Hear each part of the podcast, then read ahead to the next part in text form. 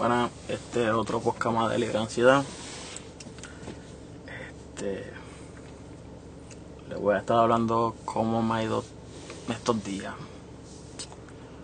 El domingo yo salí a trabajar, a ganarme un dinero extra por ahí, legal. Y una vez distraer la mente. Este, nada más le digo que cuando estaba llegando a casa el amigo mío, me dio un ataque de pánico mientras manejaba. Una cosa de locos. Me vi desesperado. Yo sabiendo cómo son los ataques de pánico, me, me desesperé. Este, llega al punto que me metí por un paseo, paseo no por un solo, para virar, hacer una vuelta, una curva en U y pararme en una esquina. Y lo primero que hago es llamar a mi padre yo le llamo, mira, siento que me estoy muriendo, siento que me hago un infarto, yo sé que es la ansiedad y esto no puede seguir así, estoy cansado, yo odio estar así ya. O sea, a veces quiero tener una vida cotidiana, tranquilamente feliz. Y viene este sentimiento y me arrebata lo que yo quiero hacer.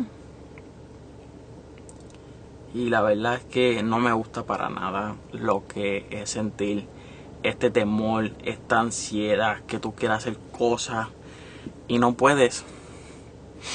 Porque tenemos el miedo y constantemente en nuestra mente que algo nos va a pasar. Ahorita yo estoy aquí hablando, haciendo este podcast, me está dando una ansiedad, me está haciendo kick. Fíjate que estoy tomando un medicamento. Ya como que la mitad de la pastilla no me está haciendo nada, me tengo que tomar ahora una pastilla completa. Y ese día yo me sentí malísimo. Acuerdo que fuimos a una tienda que se llama Best Buy. Y fuimos a chequear unas consolas de PlayStation 5. Y estaba tan lleno porque el viernes pasado era viernes negro. Black Friday. Black Friday. Y eso estoy lleno. Y me sentía en verdad que si no salía de la tienda me iba a dar un tucu Yo pensaba que me iba a morir. Y la realidad es que la ansiedad nos consume a nosotros energía, nos consume la mente, nos, engaña, nos dice que nos va a pasar algo y la realmente es que no nos va a pasar nada. Yo me dar una vuelta aquí en la misma urbanización y eh, se lo juro, yo sentí una opresión en el pecho, como si me iba a dar un ataque al corazón. Ya el miedo me está dando por ahí. Y la verdad, se lo juro que yo no quiero eh, tener este sentimiento, este temor. Que cualquier sitio que yo vaya, ay, me voy a morir del corazón. Ay, me está dando ansiedad, ¿qué hago? La cosa es que ya me estoy desesperando porque estoy cansado ya de sentir esto. Y lo estoy viviendo en carne propia. La gente te va a decir, no, cálmate, cálmate, que no pasa nada, que sí o qué. La gente habla mierdas, pero nunca están en los zapatos de uno, no sentir lo que uno siente cuando uno tiene ataques de pánico o una ansiedad severa y uno está tratando de calmarse. Ese día estaba hasta temblando, algo que nunca suele no suele pasar conmigo temblar, el temblequeo.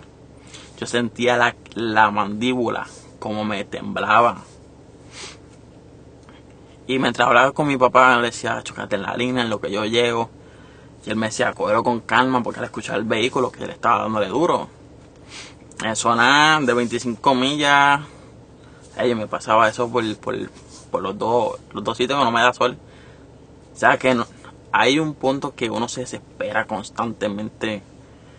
Y si hay que tener cuidado, uno se puede llevar una persona embollada. Las cosas que no había nadie. Yo decía, yo tengo que ir rápido al sitio.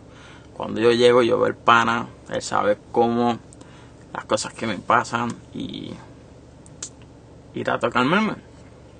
El punto es que lleva dos semanas haciendo algo por la familia. Yo cuido a un pariente, ese pariente es mi abuelo.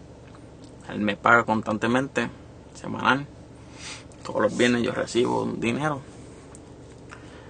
Pero al estar encerrado a veces y estar cuidando a una persona de edad mayor, casi 80 y algo, no sé qué edad tiene mi abuelo, y eso no me sé ni, ni la edad de él, no me voy a saber la edad de mi hermana, que es mi familia. Este, problemas respiratorios, problemas con el corazón, diabético, sordo para fastidiar. Y hay gente que me dice, no, está haciendo una cosa muy buena, es una bendición, Dios, Dios te lo va a agradecer. Yo no sé. Pero a veces uno a veces cosas por, por buena fe y nos terminamos cargando uno mismo, cargando un peso que no me corresponde. Y me acuerdo que creo que el día de San Giving, antes que me pasara la ataque de ansiedad, yo hice un grupo en Instagram donde estaban mis primos y yo vengo y le digo a todos, a todos, porque es que no me importaba a nadie.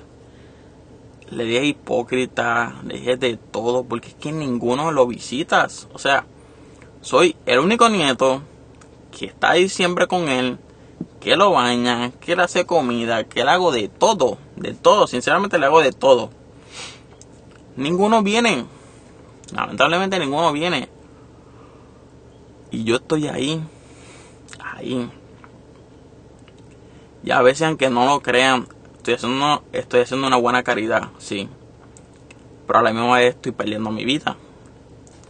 Porque ya sé que quise hacer cosas mucho más cabronas, hacer muchas cosas más brutales en la vida, disfrutar, viajar, salir para aquí, para allá y tener la ansiedad, tener la carga encima de un pariente eh, abrumoso. Uno se siente abrumado 24/7. Ahora viene Navidad, que falta como cuatro semanas o tres. Y estoy así. La, la única manera, en verdad, para uno sentirse bien es... Yo empecé a hacer ejercicio, empecé a bajar de peso, tomando suplementos naturales, vitaminas, tomando mucha agua. Para mí una de las mejores cosas que puedo hacer y puedo controlar para sobrellevar la ansiedad es hacer mucho ejercicio. Y tomar agua y dejar de estar tomando lo que es cafeína. A veces la cafeína nos dispara la ansiedad. algunas personas sí, otras no. Pero la verdad que sentir todo esto, yo me acuerdo que le dije a, mi, a mis primos, no son hipócritas, que cuando se vaya a morir el viejito, no vayan a decir, ay abuelo, te amo, te amo, te extraño. Se van a ver bien hipócritas, de verdad, se van a ver muy hipócritas decir eso. ¿Por qué? Porque, o sea, cabrón, no, cabrón, no lo visitaban. Estaban ahí con él un ratito, que, lo, que los viera que compartieran con él un ratito, o sea, que, lo, que él vea eso. Ni alguno de sus hijos, uno que está el carajo bien allá en Orlando, no viaja, o a veces viajan a Puerto Rico y no lo visitan, o sea, eso se ve feo, o sea, cabrón, es tu papá. Tengo uno, pues, pues tiene, su, tiene sus problemas, sí, pero él puede venir solito y visitarlo, y eso. Tengo la otra tía que está a ver si no, no puedo decir que está 24-7, porque me estoy mintiendo. Está de vez en cuando. La pobre está que cae clavada en una cama y la hija no le va a importar ni mierda. Está mi mamá. El otro que en paz descanse se fue con Dios, igual que mi abuela. Ahora se cumplió un año de su muerte de los dos. O sea, estoy desde el año pasado me acuerdo que empecé en agosto, agosto 28 por ahí. Estaba bien contento porque estaba haciendo trabajo, estaba ganando dinero. Menos mal que soy mi propio jefe y lo puedo hacer cuando me dé la gana. Que yo no trabajo para ningún patrón. Estaba bien contento, ¿verdad? Y tener que dormir en un hospital, en una silla, con dolor de nalga. Increíble. Todos los días, todos los días, todos los días. Iba al hospital todos los días. A veces gastaba 20, 40, 60 dólares en la cafetería, porque a veces las cafeterías cobran un billetal, se creen que uno es rico. El parking también. Pero son cosas que hay que hacer. Pero no hay cosa más peor que la familia te tire o te abandonen cuando uno necesita algo. Te voy a poner un ejemplo. A mí un familiar me dice, mira Gabriel, ayúdame en tal cosa. Yo a mí tú verme a mi favor, primero te mueres, la verdad. La verdad es como son, primero te mueres.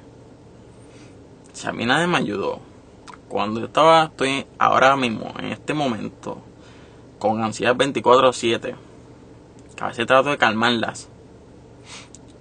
Cosas naturales, no envolviéndome en porquería, no uso sustancias controladas, nada. Y, y no viene. Brother, yo no te puedo hacer ningún favor, ni aunque te muera. Ni aunque estés en una cama esperando un donante de sangre, ¿verdad? Que, se, que solo haga tu familia, tus hermanos, tus otros, pero de mí no.